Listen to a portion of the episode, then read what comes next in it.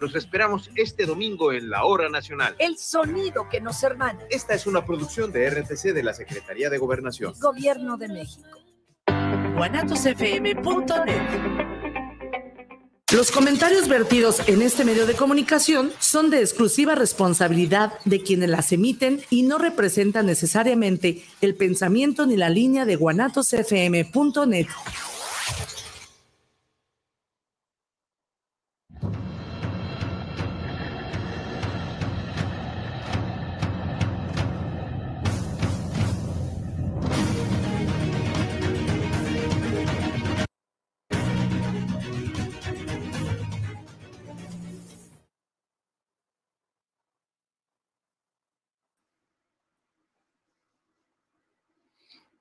Hola, bienvenidos una semana más a Los Amos del Multiverso. Bienvenidos, ¿cómo estamos todos?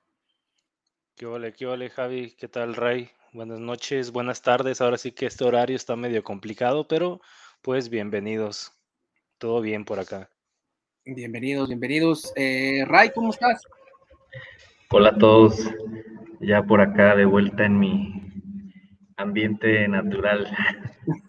A ver si no se escucha mucho el eco, pero bueno, así suena. Estás en la insolación ahí. así es. Pues bueno, bienvenidos, ya estamos los que estamos. Hoy Rafa no puede venir por algunas dificultades que tuvo, pero creo que para la semana que entra. Y bueno, pues lo prometido es deuda. Desde la semana pasada anunciamos que íbamos a hablar de Sandman, digo, la serie que acaba de salir. También les dimos chance, ¿no? A que la vieran, a que, pues porque sí, vamos a dar spoilers el día de hoy y vamos a hablar un poquito ahí el cómic que tiene eh, el buen Josué. Eh, vamos a hablar de la serie y un poquito de los dos libros en los que se basa, que es precisamente Preludios y, Nocturnos y eh, Doll's House, ¿no? La, casa de la muñeca.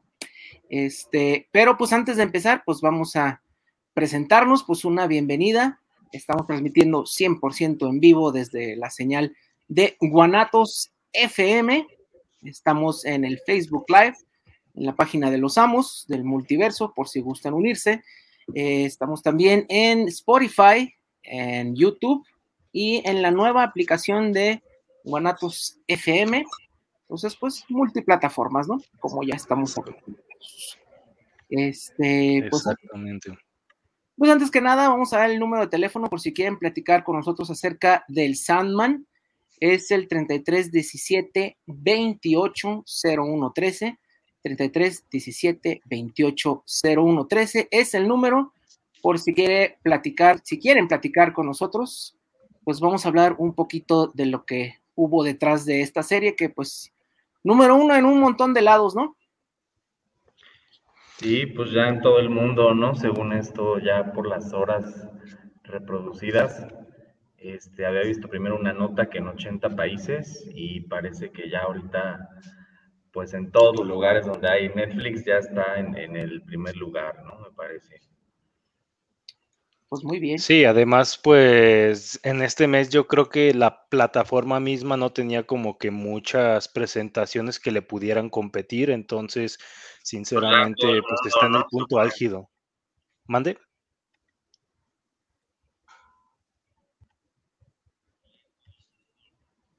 Bueno, sí, está en el punto álgido ahí Sandman, yo creo que de la plataforma de Netflix, porque por ahí lo más que le podía llegar a competir era, la tercera temporada de Lock and Key, pero pues igual, pues esa temporada ya al confirmarse que está como en vías de cancelación, pues no está como que pegando tanto.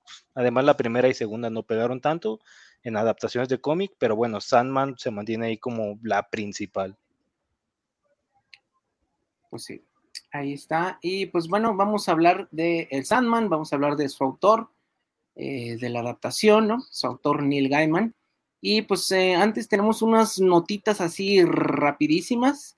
Eh, pues bueno, el, creo que no sé si decirle importante, pero que llamó la atención es que este, pues, Erra Miller, después de su, mm, ¿cómo le podemos decir? Curioso comportamiento.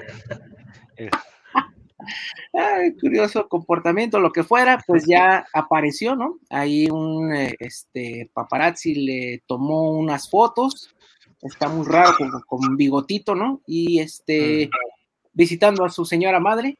Y bueno, ya eh, después de todo esto, no sé si le hicieron manita de puerco y pues ya dio sus primeras declaraciones, eh, sus primeras eh, disculpas acerca de pues su comportamiento, ¿no?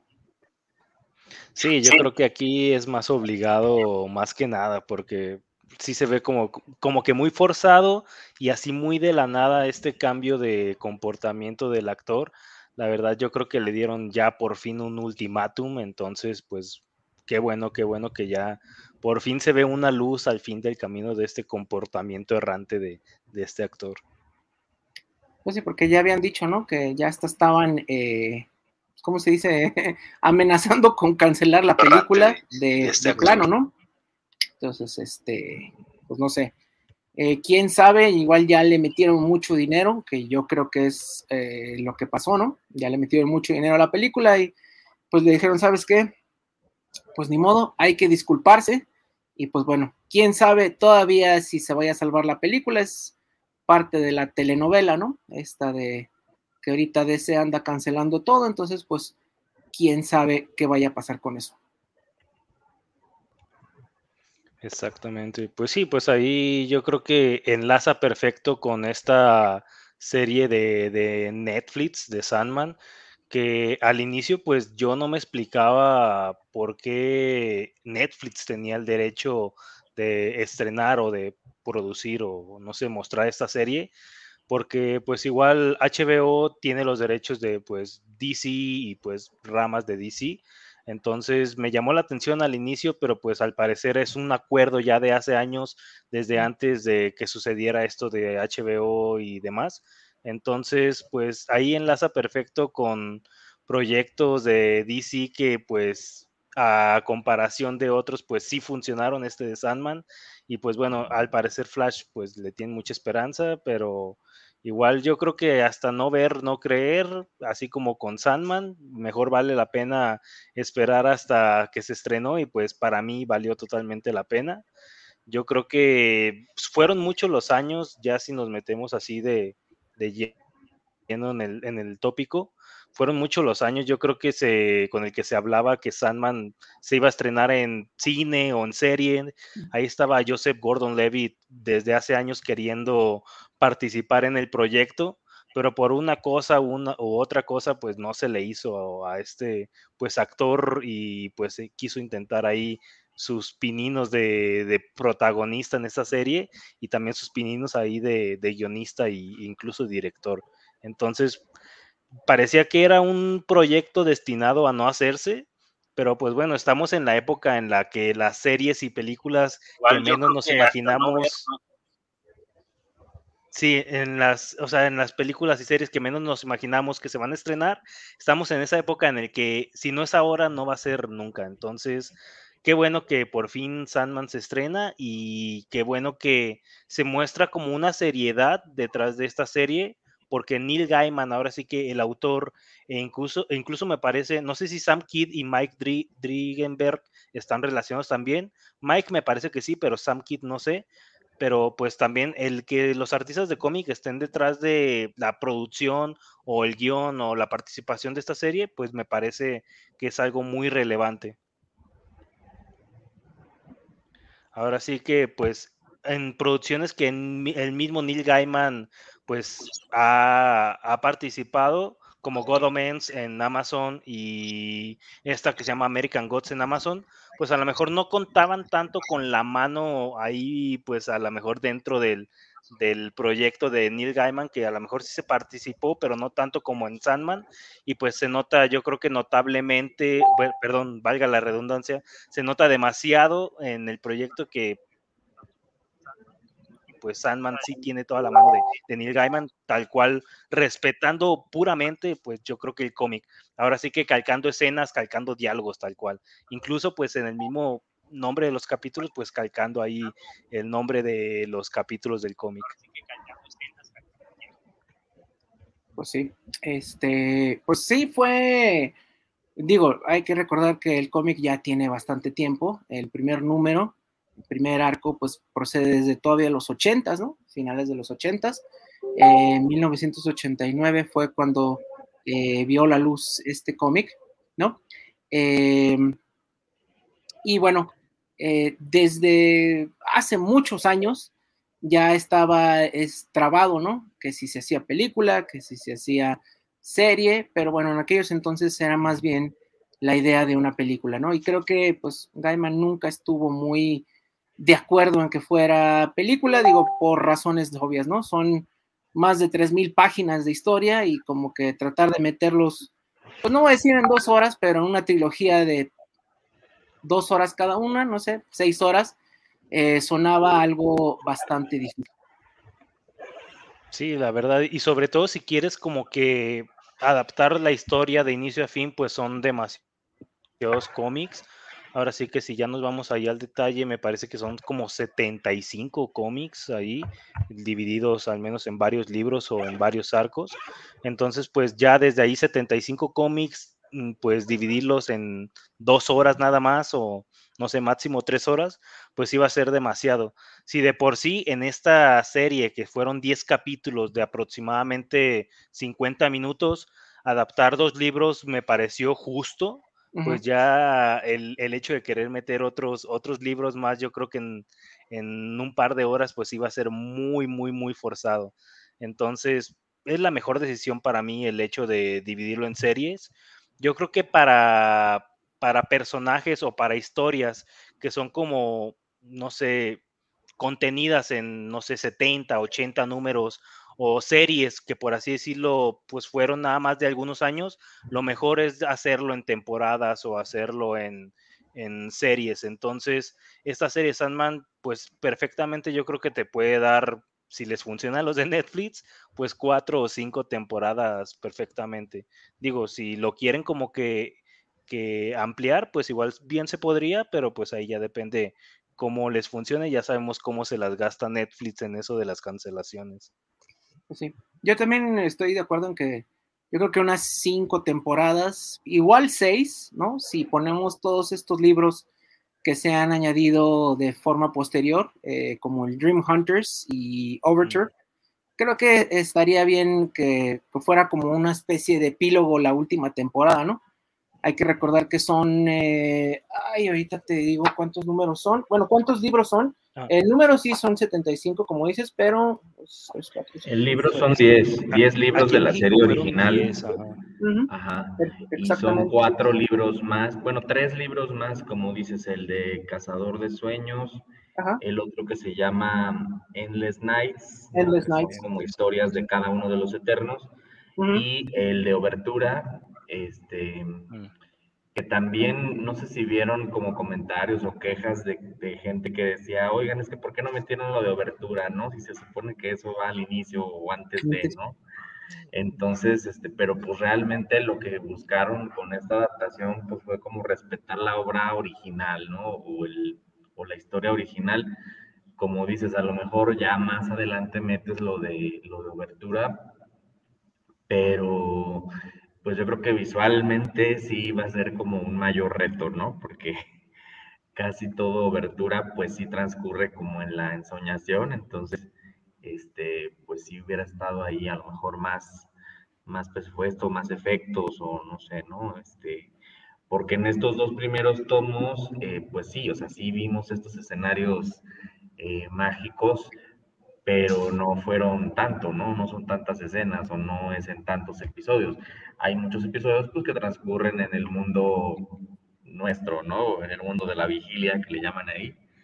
Entonces, este, pues yo creo que fue esa la, la razón principal, ¿no? A lo mejor.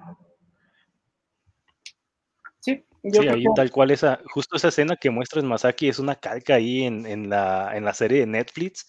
Eh, ahora sí que cuando recién está secuestrado, por así decirlo, sueño, pues ahí cuando regresa al mundo de la ensoñación o a su reino, pues tal cual escapa de, de los dominios de quienes lo tenían secuestrado.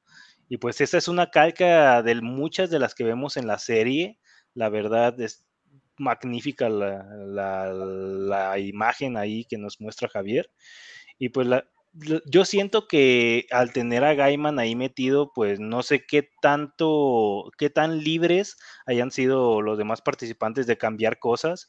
Digo, cambiaron algunas cosas en el casting y en el género a lo mejor y en, el, en la raza, pero es algo que a lo mejor hizo mucho ruido afuera y que para mí no me pesó tanto, la verdad, en este momento, hasta el, hasta el momento de la primera temporada no me ha pesado. Ahora sí que no sé ustedes ahí que cómo vean. Que es como lo que causó por ahí un poco de polémica. Sí, un poquito de... Realmente, o sea, yo hasta donde vi lo que eran como las principales quejas, al menos de inicio, un poco en cuanto a las decisiones del casting, ¿no? De que por qué tal personaje era hombre o por qué tal personaje era este de color, ¿no? O no binario o lo que sea. Eh, pero incluso el mismo Neil Gaiman, ¿no? Pues estuvo así como que a la defensa, este, estuvo diciendo, no, pues es que es esto, es lo otro. Em, y yo creo que funcionó pues bastante bien, ¿no? O sea, realmente em, esas fueron las quejas como de inicio. Y claro que sí, hay algunos detalles, ¿no? Que cambian, este, pero yo siento que no se afectó de manera muy relevante la historia, ¿no? O algo así que digas, este, híjole, es que esto no lo debieron de haber tocado, o esto no lo debieron de haber cambiado para nada. No, la verdad yo creo que, este, pues, que se entiende bastante bien. Eh, de hecho, debo reconocer, ¿no? Que los dos primeros tomos, sobre todo el primero, en cómic es algo pesadito de leer, como que todavía no le agarraba ahí el ritmo muy bien la historia y en la serie, al contrario, ¿no? Siento que fluyó muy bien. Por ejemplo, eh, en, la, en el cómic, pues, por decir, ¿no? Hay apariciones pues, de algunos personajes de DC, por ejemplo, del universo de DC, por ejemplo, el detective marciano, ¿no? Que sale ahí en un, en un momento del cómic y pues no lo vemos en la serie, ¿no? Pero pues realmente no, no afecta mucho pues, que no haya estado. O sea, como detalles así. Eh, creo que también uno de los principales, pues es el tema de John Constantine, ¿no? que así se pronuncia, aunque todos creemos que es Constantin, pero no.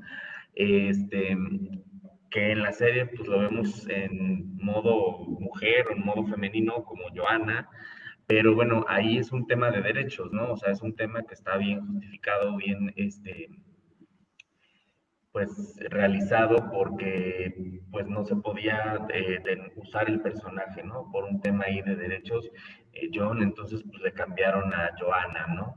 Y por ejemplo, el tema de Lucifer, también apenas eh, había comentarios de que, que, no usaban a Lucifer de la serie de Lucifer, ¿no? También de, adaptada, siendo que salió originalmente de, de, de Sandman, ¿no? Para los no lo sepan, pues ahí aparece esa versión de Lucifer que después tuvo su propio cómic, ¿no?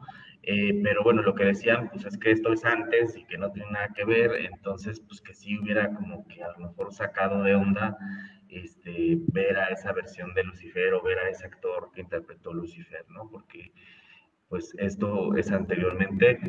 Y, bueno, y realmente el personaje, pues el mismo Gaiman lo dijo, ¿no? O sea, pues un ángel, se supone que los ángeles, un ángel caído, ¿no? Entonces, se supone que los ángeles pues no tienen género, ¿no? No tienen sexo, no son ni hombres ni mujeres. Entonces, pues da igual si usabas a, a una actriz o a un actor, ¿no? Ahí está mostrando este, Josué imagen de Lucifer en el cómic y pues eh, incluso el mismo Gaiman dijo pues que se inspiró en David Bowie, ¿no?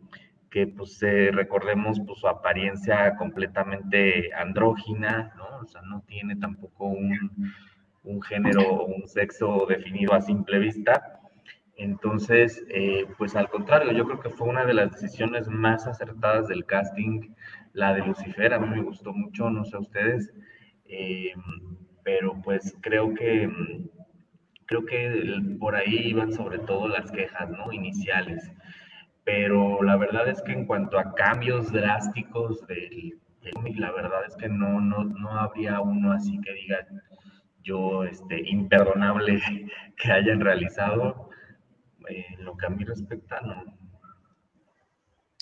Sí, y bueno, este, antes de continuar, eh, también, igual para los que no hayan visto la serie todavía, que se quieran animar a hacerlo o que no hayan leído el cómic y quieran hacer lo mismo, pues el Sandman es eh, esta historia de Neil Gaiman, 75 números, que fue por ahí del 89 como hasta el 96.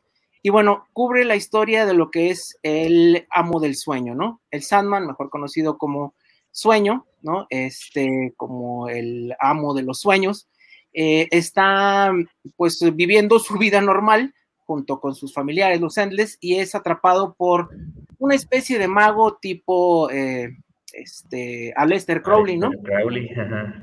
Ah, que la idea que tiene es atrapar a la muerte para que obviamente pues ellos no fallezcan. En la historia de la serie le cambian un poquito, que es para traer de vuelta, de regreso al hijo de este, de este mago que se llama, que se, es Roderick Burgess, es el nombre del mago.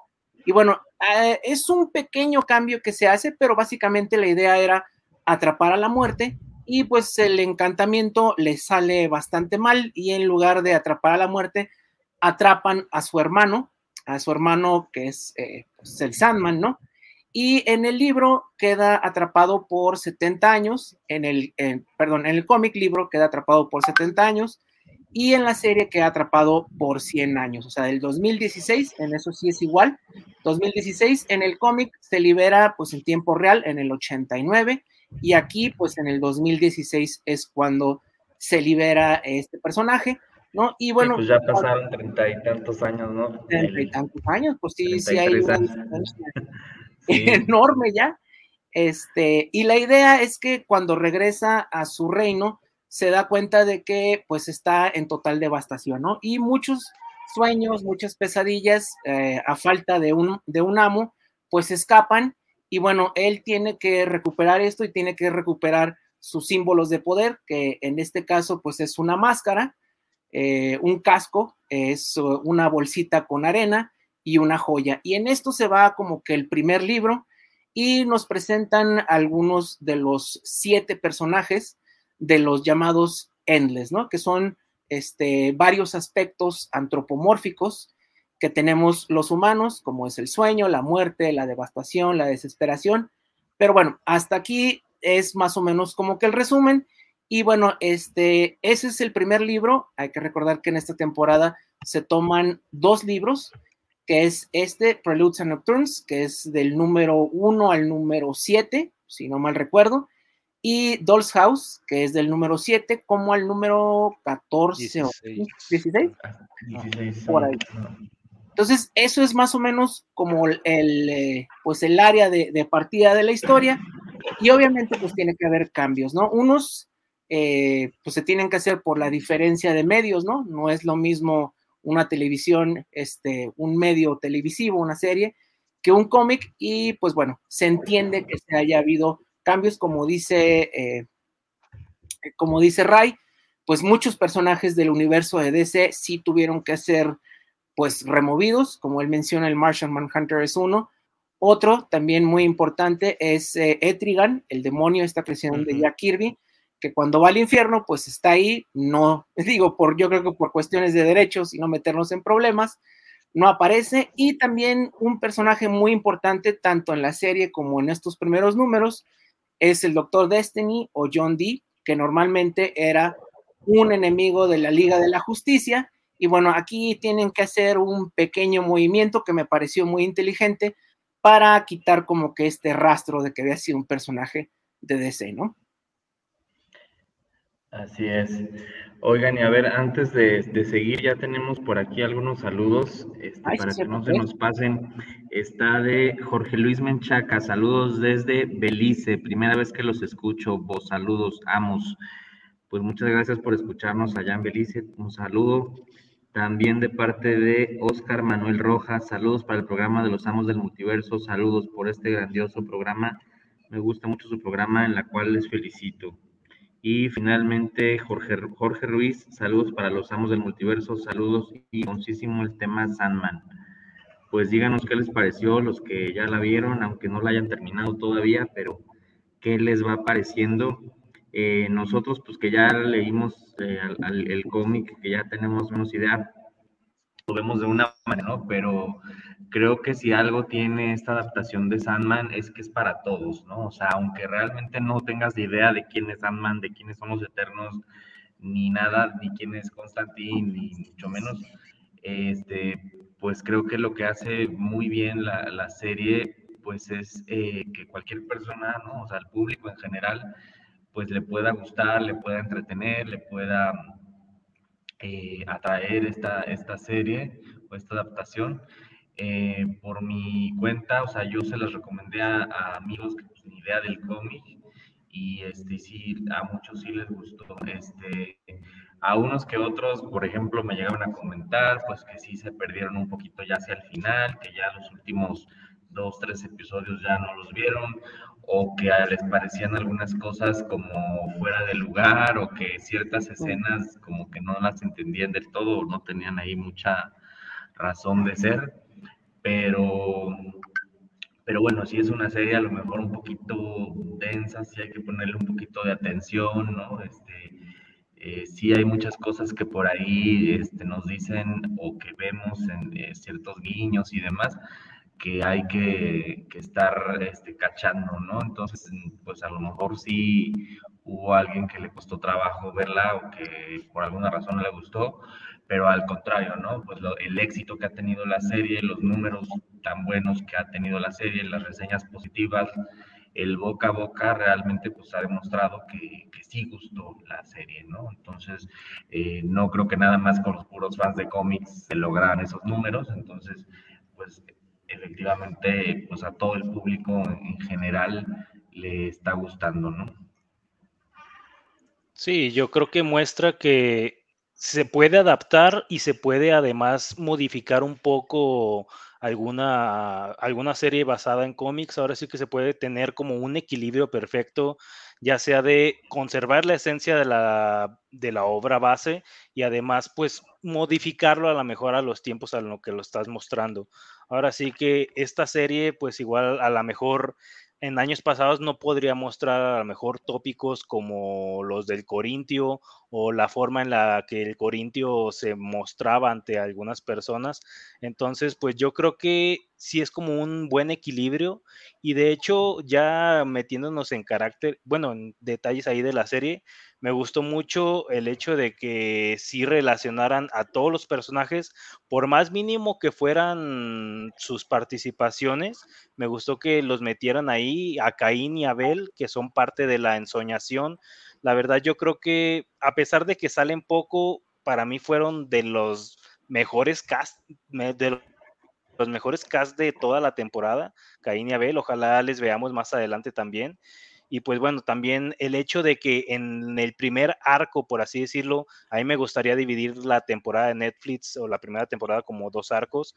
El hecho de que en la primera temporada, bueno, en el primer arco, en los primeros capítulos te muestren a Unity Kincaid o te la mencionen, para después en la segunda parte de, la temporada 1, pues te la muestren como esta relación con Rose Walker, que es como un vórtice de sueños o un no sé, por así decirlo o por así llamarlo, como un agujero negro de sueños que pues puede derribar ese muro que divide a la realidad entre los sueños.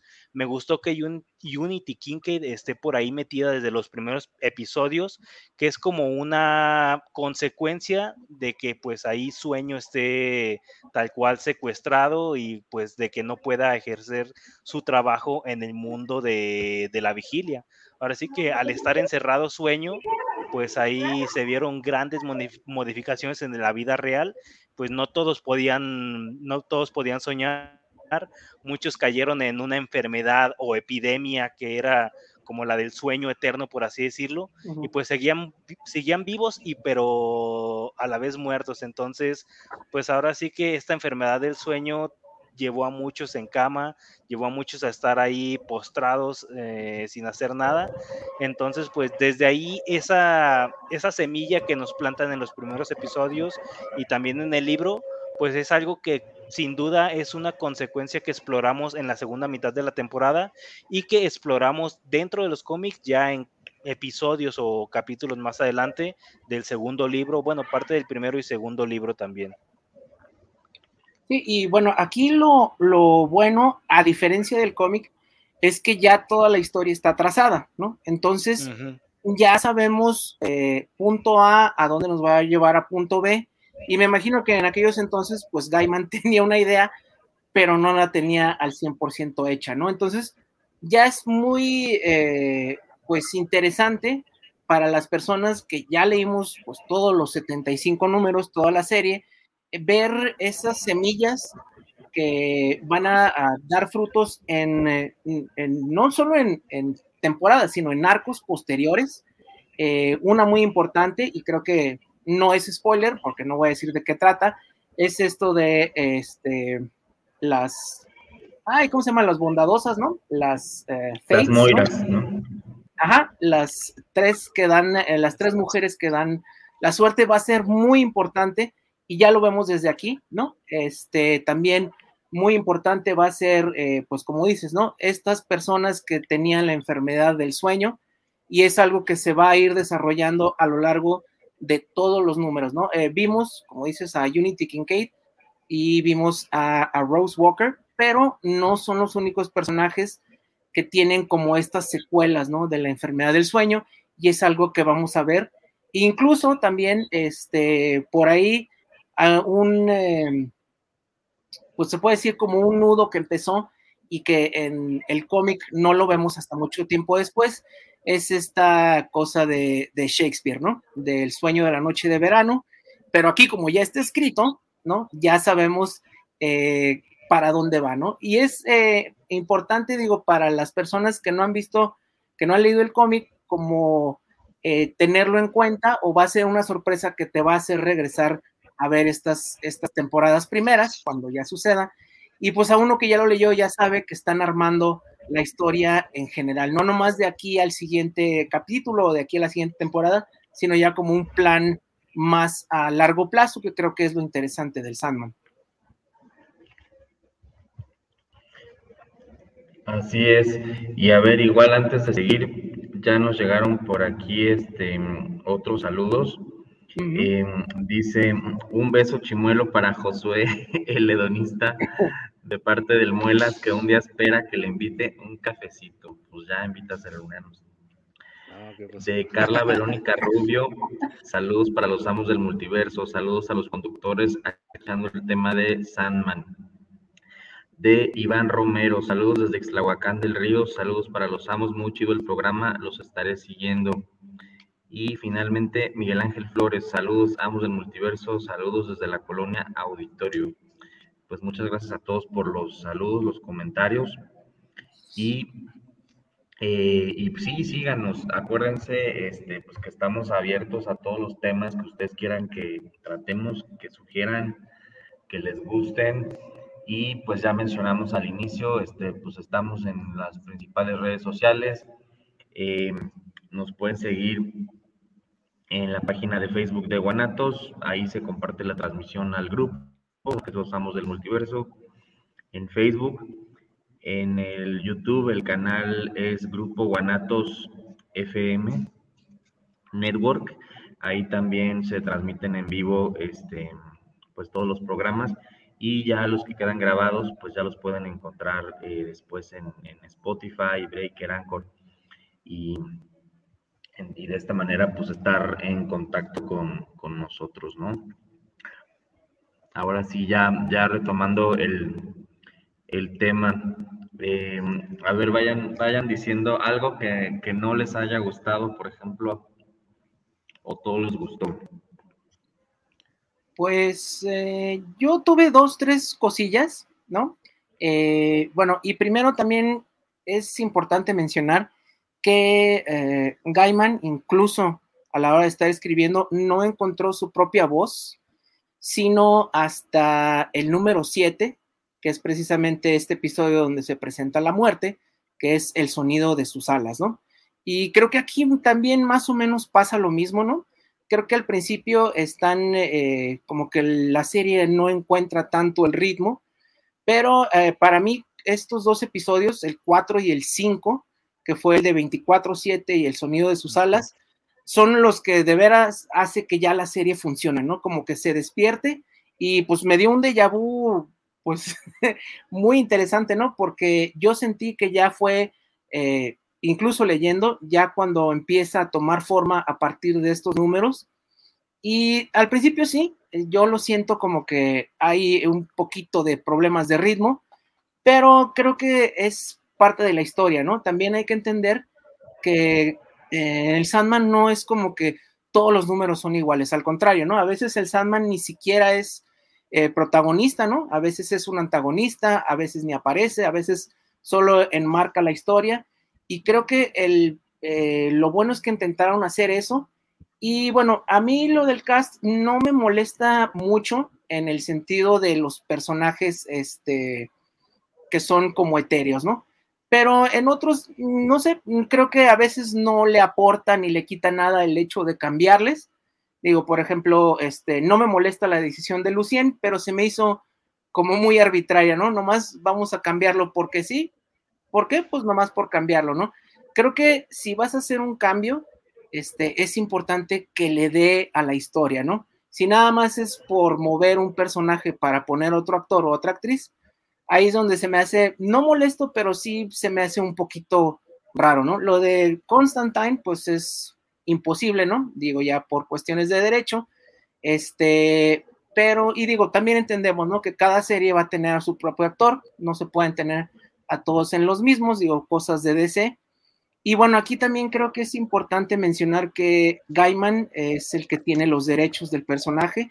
Yo creo que por eso apareció en Netflix, y no en Warner, porque sí, Gaiman es de los pocos autores que tiene pues vara muy alta en su propia obra, entonces este creo que tiene mucho que ver y han de ser cosas de, de política entre DC y Gaiman, ¿no?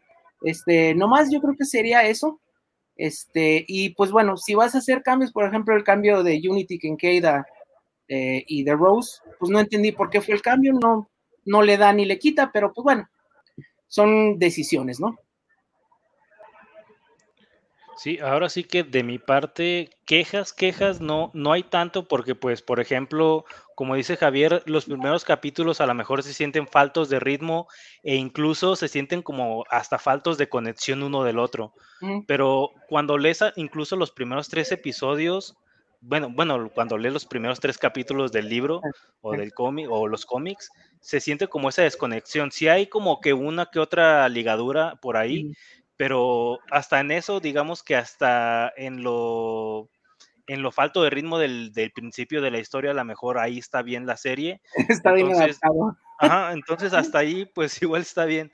Sí, sí me faltó en el tercer episodio un poco más, la verdad, a mí no, no, no por el hecho del cambio del personaje de, Lady Johanna, porque pues igual el personaje existe, pero de todos modos ese episodio siento que no me aportó tanto, o que incluso hasta pues, pudo haber durado hasta 15 minutos, yo creo. Entonces, lo, importante era recuperar la arena, ahora sí que pues bueno, Johanna Constantine y su pareja o su amiga, pues por ahí tenían, tenían la arena, que era uno de los tres amuletos que había perdido o Morfeo o que le habían robado. Entonces, pues hacen un nexo, pues que sí corresponde respecto al cómic con Constantine, pero pues igual el episodio en sí dura mucho como para lo que se pretende conseguir nada más.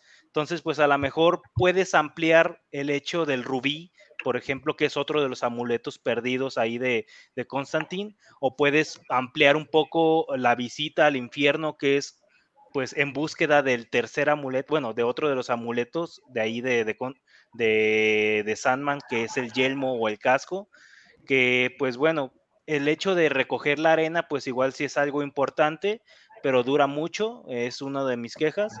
Y pues bueno, eso sería como lo único que me quejaría, ya todo lo demás son como puntos positivos o puntos que pues están bien, así a secas, por así decirlo. Ok. ¿Y a ti, Ray, qué tal? Pues, pues no, yo, yo, creo que estuvo bien, o sea, porque vimos más de, más de Joana, ¿no? O sea, nos dio un contexto más como de quién era ella, que su forma de ser, ¿no? Del exorcismo que estaba haciendo y, o sea, como que sí sirvió para introducir un poco más al personaje y yo creo que no va a ser lo último que veamos de ella, yo creo que sí, a lo mejor la volvemos a, a ver más adelante, yo creo que fue bien recibida, yo creo que sí gustó ella. Y, fíjate que no, o sea, en el cómic, como dije, sí se nota mucho los primeros números, como que todavía no agarraba, como dice Javier, su voz, el eh, como que sí hay cierta desconexión, pero en la serie no, o sea, al contrario, yo creo que, yo creo que en la serie sí está muy, muy claro desde el principio, porque hasta cuando atrapan al Sandman, te muestran así tal cual el casco, el, la gema, el rubí, ¿no? Y la, y la bolsita de arena es el primer episodio, lo atrapan, el segundo episodio pues se prepara para salir en busca de sus aditamentos, ¿no? Digamos que recupera su poder. El tercer episodio es el de, el de Joana, donde recupera eh, la arena. El cuarto es donde va al infierno, recupera el casco. El quinto es el donde recupera el rubí, el de 24-7 que mencionan, ¿no? Entonces, como que está muy, muy claro de qué va eh, la serie desde un inicio. Yo siento que sí, este, está muy bien conectada, está muy bien contada la primera parte. Yo siento que al contrario, donde ya este, se siente cierta, mm, como que alargaron un poquito más, a lo mejor eh, es en la, en la Casa de las Muñecas, que son los episodios 7 al 10 porque el episodio 6 pues se puede considerar como un interludio, ¿no? Donde, donde Dream o, Morfeo se encuentra con su hermana, con Death, que pues es, ese capítulo es el que más ha gustado o el que se ha comentado que es el, mejor desde el punto de vista de, de varios, ¿no? Y también eh, cuenta esta historia de Sandman con su amigo, ¿no? A lo largo de varios siglos, que también se me hizo muy padre la caracterización, los vestuarios, ¿no? eh, cómo le dieron el contexto histórico a cada etapa, ese, se me hizo muy padre también. De Rob Garden, ¿no? Sí, y los episodios 7 al 10 ya son específicamente de, del, arco de la casa de la muñeca. Y siento que ahí es donde ya te haces un poquito bolas porque a lo mejor tan claro pues qué es esto del vórtice. Y a lo mejor si no te acordabas de lo de Unity, pues también como que te puede ahí este, confundir un poco, no sé, este, pero de los episodios 7 al 10, pues me gustó mucho ver a, Desire, me gustó mucho ver a Despair, ¿no? Que recordemos que son eh, gemelos, el deseo y desesperación. Este, ya vimos también a Muerte y a Sueño, ¿no? Entonces pues, nos falta ver a los otros tres eternos que hasta ahorita todavía no han aparecido, que son Destino, Delirio, ¿no? Y Destrucción. En inglés todos son con D, en español casi todos son con D, excepto Sueño y Muerte, ¿no? Pero, pues bueno, por eso que dicen, les digo, yo siento que, que no tanto. Eh, yo sí lo que siento que, que mejor no gustarle a algunos, este, pues que sí está como muy a lo mejor em, endulzado o, light, ¿no? La adaptación comparada con el cómic, que sí suele ser mucho más crudo, mucho más eh, gore, hasta por decirlo, ¿no? En ciertas cosas, en ciertas partes que la serie está clasificada, ¿no? Como M, como mature para adultos, o sea, eso sí hay que decirlo, no es una serie para niños, no es una serie que vas a poder ver a lo mejor con.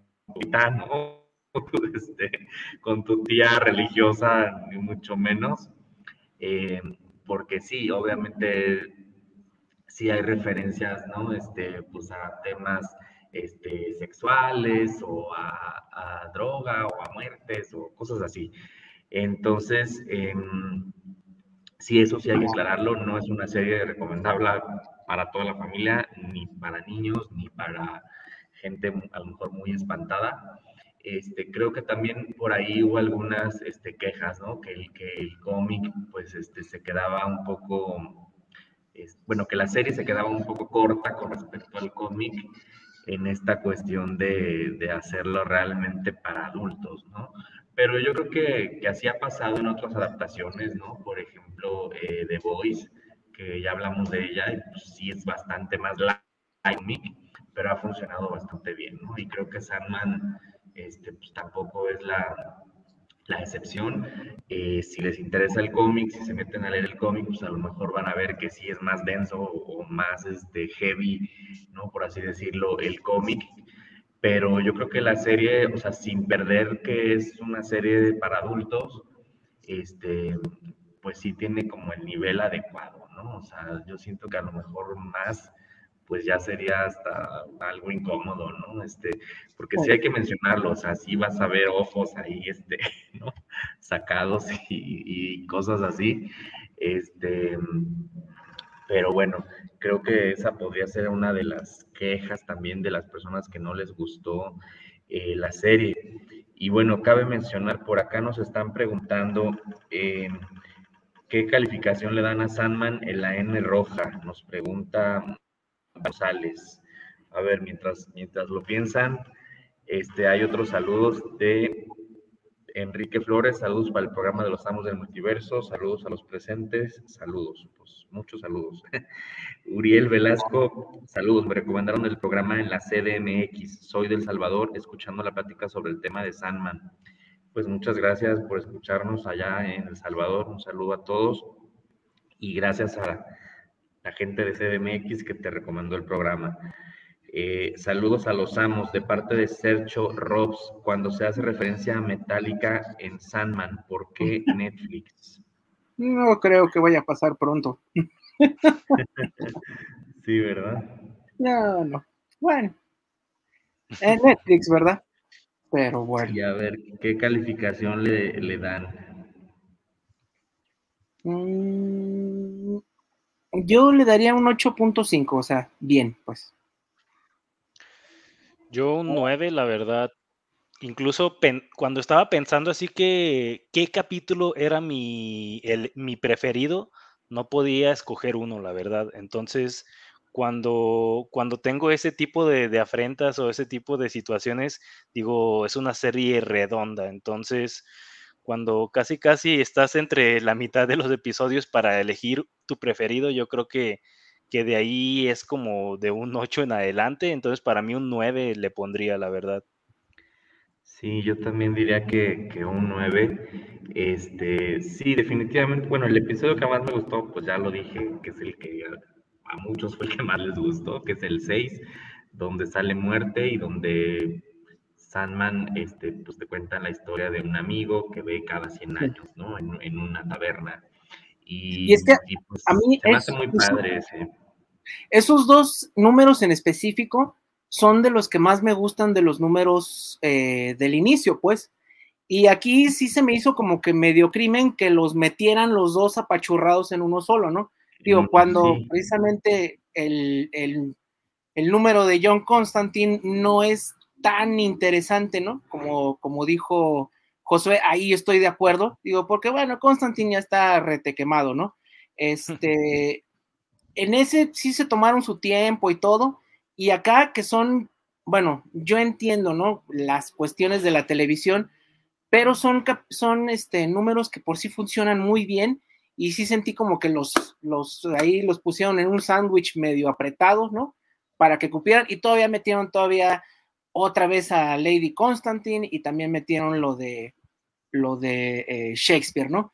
Este, a mí eso sí se me hizo como que un medio crimen, ¿no? Que lo apachurraran tanto, pero pues bueno, hay que entender que pues no son como que parte de la historia. Bueno, la primera, la presentación de muerte, sí, ¿no? Este, pero eso, y también eh, no me gustó tanto eh, como la actitud de Lucifer, porque aquí casi casi la ponen así como que va a ser un problema para Sandman en el futuro y pues la verdad es que no. Digo, hay que recordar que pues casi casi desde el principio le dice que él quiere renunciar, ¿no? Este, bueno, él, ella, ella, lo que quieran, este, él va a renunciar y como que en realidad el, el, ¿cómo se llama? el duelo no fue con Lucifer, ¿no? Eso también este, creo que le quita un poquito porque, bueno, pues para para ver el guarache a Lucifer está muy difícil y sí lo hace más realista que el duelo haya sido con un demonio menor. Entonces, este, son los detallitos, pero en general no, no le quita el disfrute, ¿no? Sí, yo creo que pues era para darle más peso al personaje de Lucifer, ¿no? Como que decir, bueno, que no es lo último que vimos de, de él, ¿no? Este, y, y, te digo, de, de, Deseo, pues sí lo vimos al final de dos episodios, ¿no? Ahí como que maquinando. Sí, sí. Eh, luego, pues ya cuando se reúne con Desesperación y al final, ¿no? Cuando ya se ve descubierto y pues ya va, va Dream a, a decirle que ya le baje. este, pero pues también, ¿no? Creo que, creo que sí la serie termina en un punto interesante, ¿no? Donde vemos pues a varios personajes, en este caso pues Deseo y Lucifer, pues que están de alguna manera maquinando, ¿no? Contra Morfeo. ¿Y las tres hermanas? También, sí, exactamente. Este, bueno, que, que aparecen, pues creo dos veces, ¿no? Aparecen también ahí con... Sí, aparecen Varias veces, sí, sí, sí. Sí, y cuando las invoca este Sandman al inicio, entonces, em, pues sí, creo que, creo que queda en un buen momento. Ahorita, bueno, no lo han dicho a lo mejor todavía oficialmente, pero pues parece ser que por el buen recibimiento, pues sí va a haber otra temporada, sí van a renovarla. Sí, claro. Eh, para una segunda temporada. No sabemos a lo mejor cuánto habrá que esperar, puede ser un año, a lo mejor dos, este, pero pues creo que valdrá la pena la espera si se mantiene la calidad, ¿no? Porque si algo tiene la serie, eh, pues además de la cuestión del casting, que me gustó mucho, la verdad es que como dice Josué, o sea, cada personaje, por pequeño que sea su participación, realmente sí logra este, brillar, ¿no? En cada uno de los episodios este, pues desde el personaje de Roderick Borges, el personaje de John Dee, que también hace un gran trabajo, el personaje de su mamá, ¿no? De Ethel Briggs, este, o sea, realmente todos, el, el Fiddler's Green, ¿no? La otra pesadilla, la Gold, el personaje de Corinthian también, este, pues tiene mucha más relevancia, mucho más peso, ¿no? Que, que el que se ve, este, a lo mejor en el, en el cómic, ¿no? Eh, y, bueno, además del casting, como menciono, pues la producción, o sea, los efectos visuales, ¿no? La escenografía, el vestuario, me encantó, la música, eh, todo, todo, ¿no? O sea, el, sí se nota una serie bien hecha, ¿no? Este, como hace tiempo no veíamos a lo mejor en, Netflix. Eh, hay que, recordar pues que sí nos han dado muy buenas producciones y pues seguirán dando, ¿no? Este, obviamente la competencia está muy fuerte, sí se han perdido muchos suscriptores en Netflix, pero a la vez eh, ellos mismos han dicho que han superado sus metas, ¿no? Sus objetivos. Este, entonces, em, pues yo creo que sí, todavía no vemos por muerta a la N roja. Yo creo que todavía nos seguirán este, sorprendiendo con, con producciones como esta de primer nivel. Ahí estamos viendo algunos extras que, está mostrando Javier eh, sobre el arte conceptual, ¿no? Algunos diseños, bocetos de personajes.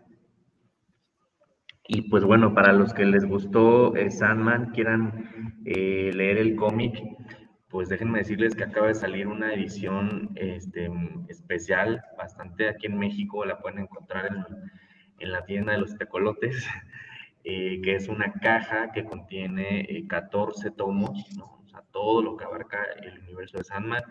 Vienen los 10 tomos de la historia principal, el de Cazador de Sueños en versión cómic y en versión eh, prosa, ¿no? con ilustraciones, el Nights y el de um, Entonces, este, pues tiene un costo nada más de 3 mil pesos, pero bueno, ahí lo pueden... Este, Un rato lo bajan.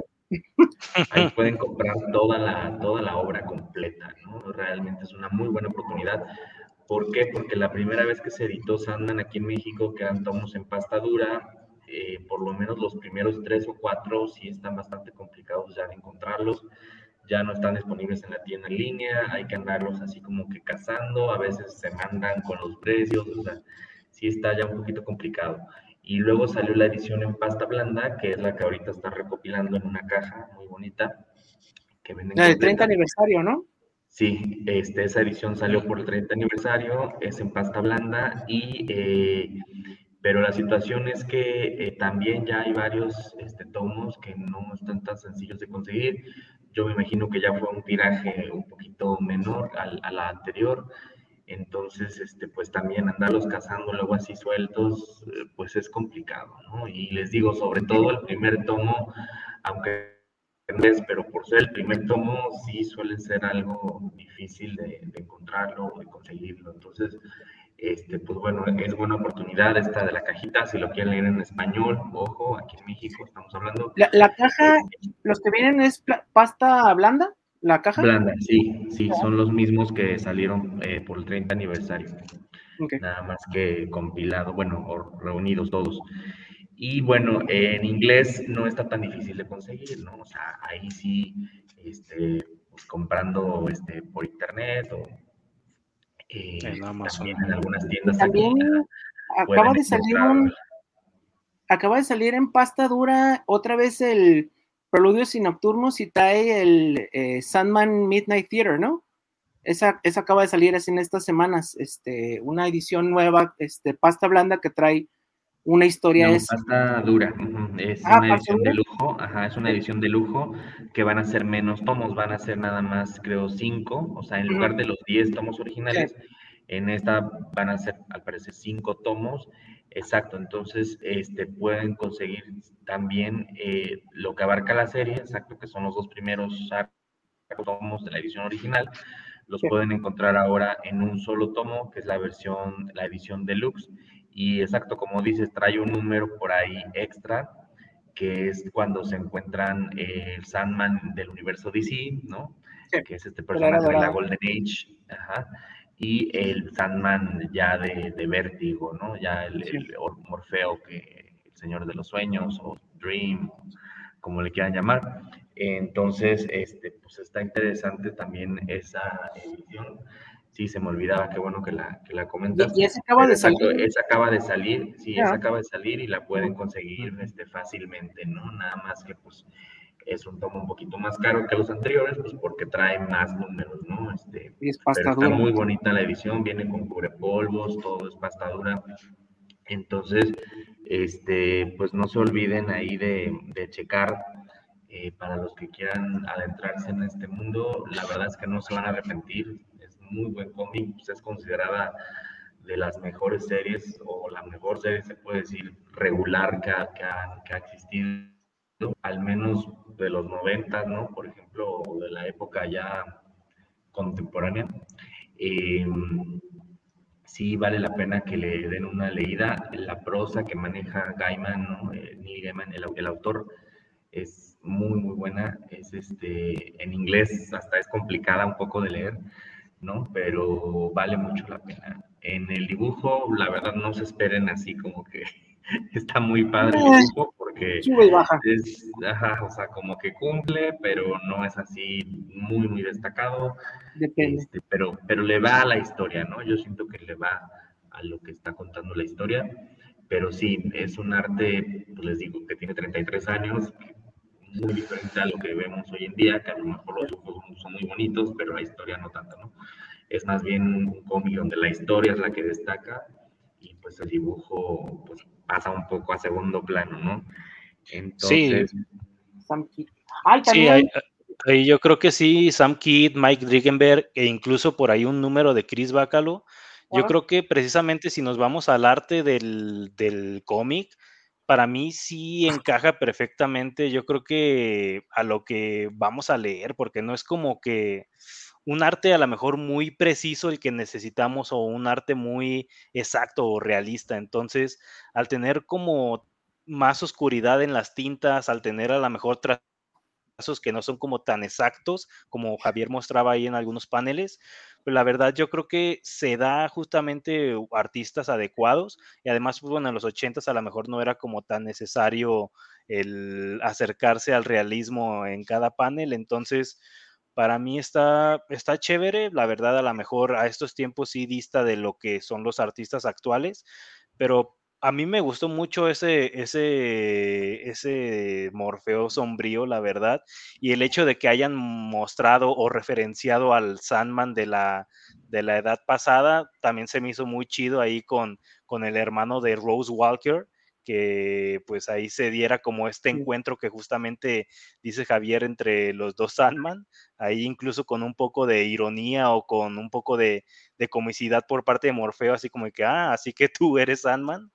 Eh, fue algo pues un poco de un comic relief, por así decirlo, que esta serie pues se podría decir que no necesita comics reliefs, no necesita comicidad, no necesita estos escapes, porque la verdad se mantiene en esa línea de drama, en esa línea de misterio, no sé si terror, la verdad, pero un poco a lo mejor de drama, porque pues igual profundiza mucho en los en algunos personajes. Entonces, me pareció como muy, muy bien a lo mejor el hecho de cómo se asemeja un poco la oscuridad de, los paneles o un poco los dibujos de los paneles, cómo se asemeja a la fotografía de la, de la serie. Entonces, eso me parece como un detalle importante. Además de que se ve que sí le metieron presupuesto. Pues ya nos vamos. Nada más una última recomendación. También por la serie acaba de salir en puestos de revistas y en las tiendas de los tecolotes, el Sandman número uno, que es la edición que trae la portada de Netflix, creo que anda como, pues no sé, anda barato, es eh, una grapita normal del número uno, por si quieren también adentrarse y no quieren decirle voy a eh, tantar el agua, ¿no? Si no quieren comprar el libro, pues lean aunque sea el número uno y ya si les gusta se adentran. Eso sí, yo creo que ahorita lo pueden encontrar también en puestos de revistas, en las tiendas de los tecolotes. Es otra opción por si nada más quieren probar el número uno, pues ahí está, ¿no? Pues ya, yo creo ¿Salió que ya también en español? Sí, en español. ¿A poco? Ah, yo nomás vi el de, el de inglés. No, que creo que este ya este, salió hace poquito, entonces, pues, o si no, pues a o, No creo que desaprovechen la oportunidad, ¿eh? Este, el de inglés fue toda una polémica porque salió con, según era gratis, lo estaban dando a 15 pesos y al otro día ya lo estaban dando en 150, ¿no? ay, ay, Entonces fue ahí también una polémica, este, y claro, viene con la portada del actor, ¿no? O de, Dream, que es este Tom Storage, no sé cómo se pronuncia su apellido. Pero sí, también en inglés eh, se supone que este mes viene la, una, una edición facsímil, ¿no? O sea, que es tal cual como salió el número uno, igualito hace 33 años, ¿no? Entonces, pues yo también ahí lo pedí y luego lo, lo estaré subiendo al grupo. este, tengo también una grapa del número uno, pero es una edición este, argentina. Pues no no tengo más que los tomos este, que salieron en pasta dura, ¿no? Los primeros. Pues bueno, muchas gracias muchachos. Ya es momento de despedirnos. Y por acá, quienes estuvimos. De este lado estuvo Josué. Que pasen buena noche. Masaki, buenas noches. Buenas lecturas. Por acá Ray, que tuve que desactivar la cámara, pero bueno, Acá ya la puse nada más para despedirme. Gracias. Y Vámonos. pues buenas lecturas. Vámonos, vientos.